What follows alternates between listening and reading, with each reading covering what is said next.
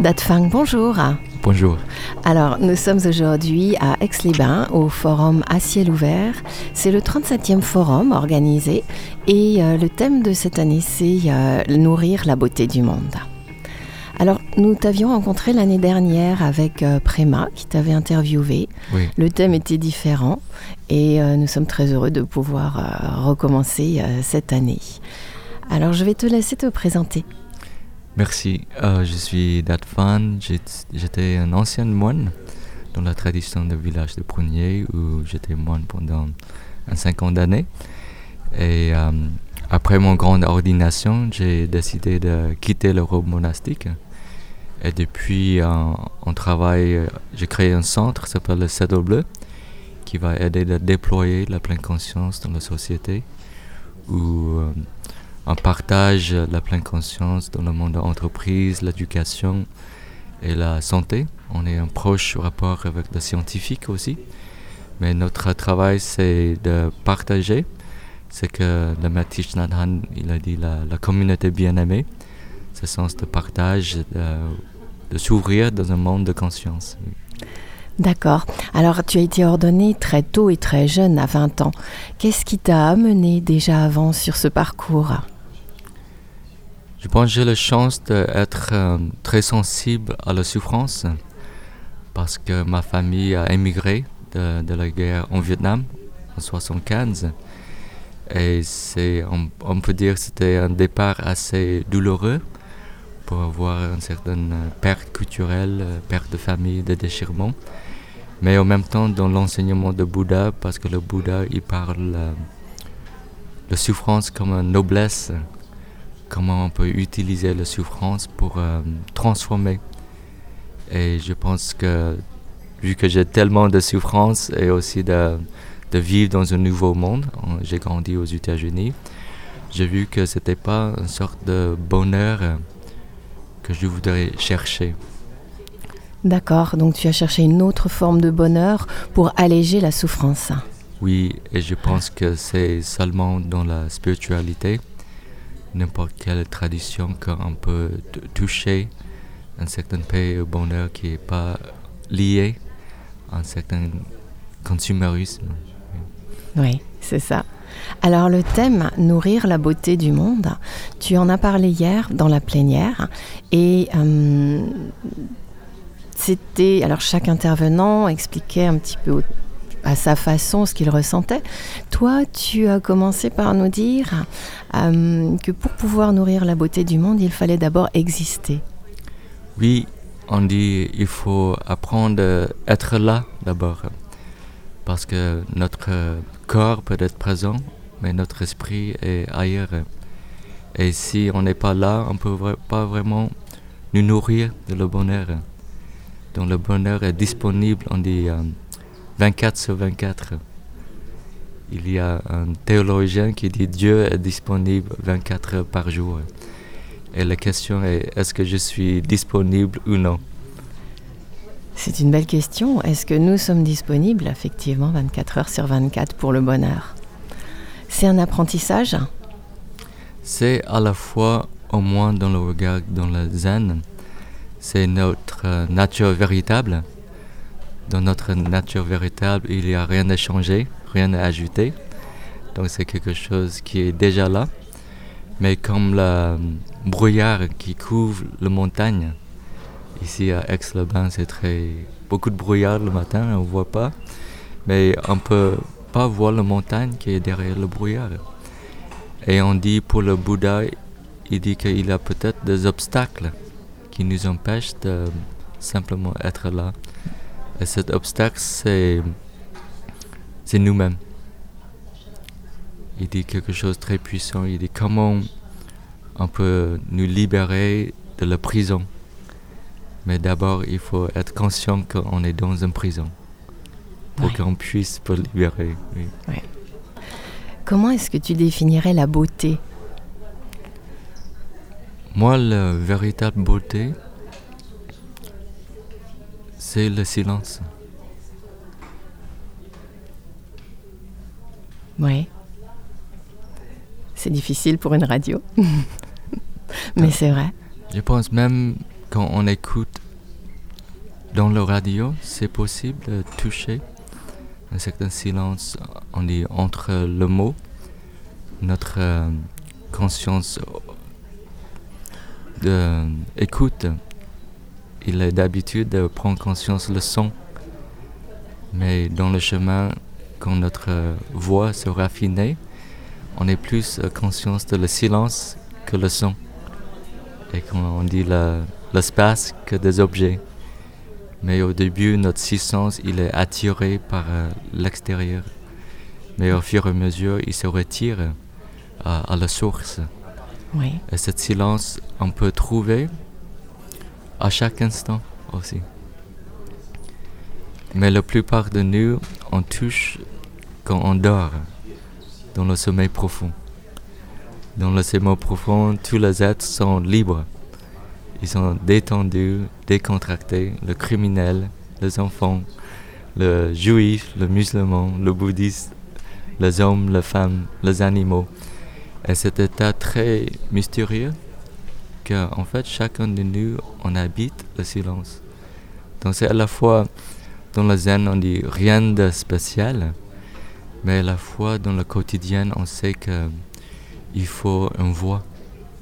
Une voie, il faut une pratique ça ne va pas tomber du ciel comme ça. Alors si pour toi la beauté c'est le silence, il faut travailler, tu dis qu'il faut faire une pratique. Euh, comment est-ce qu'on peut aller vers cette beauté ou vers ce silence? Et peut-être pourquoi? Puisque la question ici c'était nourrir la beauté du monde, pourquoi est-ce qu'il faut la nourrir cette beauté? C'est une très bonne question parce que à quoi ça sert de créer la beauté? Cette beauté, c'est pas la beauté qui est définie par le monde. Le Bouddha, il s'appelle ça une convention, une désignation. Par exemple, la beauté, un feuille, c'est très beau, mais c'est très relatif. Ce qui est un feuille aujourd'hui, dans une semaine, dans trois semaines, on ne peut plus dire que le feuille est beau dans le bel en contexte de notre perception. Mais la beauté, on essaie de vraiment cultiver dans le voie du cœur, c'est la, la qualité du cœur, de l'amour, de la compassion, de la sérénité, de la joie. Et le maître zen au Vietnam, on s'appelle ça le, le cœur indestructible. Parce qu'on dit c'est là que tout se mute toute notre euh, souffrance, toute notre confusion, quand il passe par cette étape, il se transforme. Et c'est ça la véritable beauté. Donc pour moi, la beauté, c'est juste dans un simple regard, un simple euh, écoute. Et c'est ça qui m'a beaucoup inspiré par le maître zen vietnamien. Parce que pour eux, il peut traduire ça dans une manière très poétique en même temps dans la poésie, dans le jardin, dans la calligraphie, dans la cuisine, dans la beauté à travers cette source, il s'exprime.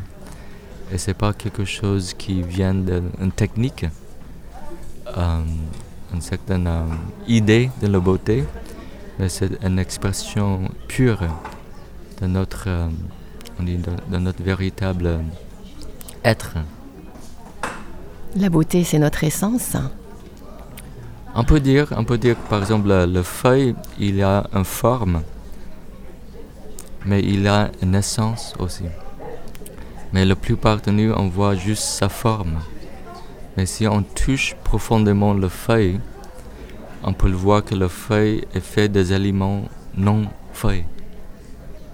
C'est-à-dire qu'il y a la pluie, il y a la terre, il y a ma conscience dedans il y a l'espace. On peut dire que tout l'univers se réunisse pour euh, que le feuille puisse se manifester. Donc la beauté, c'est de voir que le feuille est aussi fait de la pluie, les arbres, la terre. Et ça, c'est l'enseignement dans le bouddhisme de la Avatamsaka Sutra, où on voit la, dans la une, on voit le tout et dans le tout, on voit le un. Et ça, c'est très très important dans notre temps où il y a tellement de divisions, de discrimination, même entre religions, même entre spiritualités. Euh, ça se divise partout et c'est comme on vit dans cette ignorance, on peut dire depuis la nuit des temps. Et les gens qui peuvent toucher cette beauté, ils se libéraient de cette euh, différence. Oui, les divisions s'annulent ou se, se dissolvent dans, dans l'union en fait. Exact. Donc nourrir la beauté du monde, c'est aussi une forme d'espoir, c'est une forme de réparation du monde. Oui, quelque sorte, je pense que c'est à la fois pas seulement un espoir pour l'avenir, parce que le Bouddha il dit Drista Dharma Sukha Vihara. C'est comment on peut établir dans la beauté, dans l'instant présent. Donc c'est à la fois un espoir, mais à la fois un témoignage nous-mêmes de la beauté. C'est-à-dire que chaque pas peut s'exprimer la beauté, chaque respiration, chaque regard. Et c'est comme le soleil qui brille. La beauté de le soleil qui brille, il donne il donne quelque chose qui crée, qui aide à créer la vie. Pour en revenir à comment nourrir cette beauté, tu parlais tout à l'heure de l'amour et euh, de revenir à soi-même. Tu nous as proposé les quatre énergies du Bouddha hier en plénière. Et euh, est-ce que tu peux euh, nous en parler? Oui, le Bouddha, il parle un certain l'amour véritable que chaque relationnel il doit constituer ces énergies parce que si ces énergies ne sont pas là, quelque, quelque part de notre relation avec nous-mêmes, les autres ou le monde, on peut pas dire que c'est encore un certain amour qui embrasse. Le Bouddha il parle le metta, le maitri, qui est l'amour bienveillant. La première application, c'est à nous-mêmes, quand je vais partager. Mais quand on s'entraîne bien, on peut élargir cet amour à notre proche, à la terre-mère, à différents êtres autour de nous. Mais l'entraînement pour le Bouddha, il dit il faut éventuellement apprendre à aimer nos ennemis, les gens qui nous font souffrir. Et ça, c'est un entraînement, parce que c'est déjà difficile d'aimer soi-même. Après, il parle de compassion, c'est la même chose. On applique le karuna, c'est de prendre conscience de la souffrance et prendre soin. On peut poser la question qu'est-ce que je fais quand je souffre?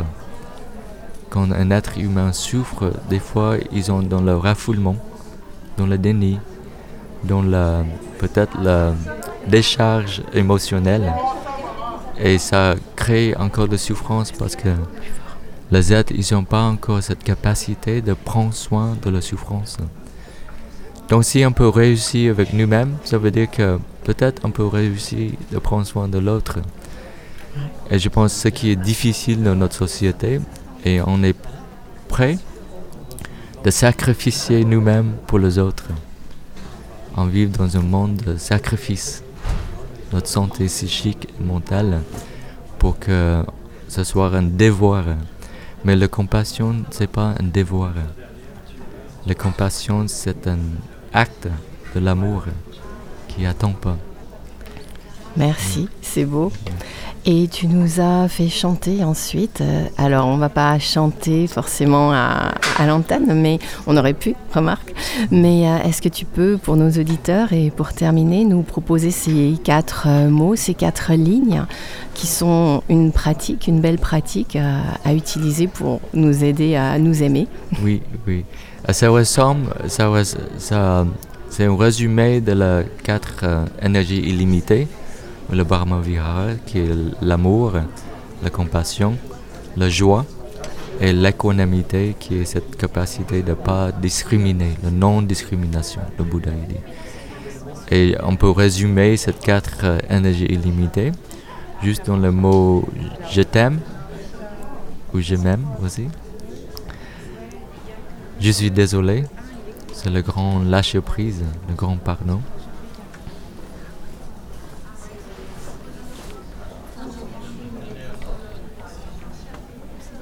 Merci. Merci, c'est la, joie de, de, voir la gratitude. Pardonne-moi. Et pardonne-moi. Oui, merci. Oui. Pardonne-moi, c'est l'expression de la compassion quand on fait souffrir notre être humain. Cette mot, ces deux mots tout simples, si on peut utiliser, ça commence à désoudre déjà la tension. Vous imaginez s'il y a deux conflits dans deux camps, et le premier camp qui peut dire le mot pardonne-nous, quelle forme de dialogue ça peut créer? Ou dans une famille, un père, un fils, pardonne-moi, tous les deux qui disent ça, c'est une démarche de, de l'amour concrète. C'est pas quelque chose d'abstrait. Oui. C'est très beau et c'est très juste. Merci beaucoup, Dadfan. Euh, pour nos auditeurs, il leur reste à pratiquer euh, et à répéter comme un mantra ces quatre mots. Je t'aime, pardonne-moi, je suis désolée et merci. C'est ça. Merci, Dadfan. Merci, Virginie.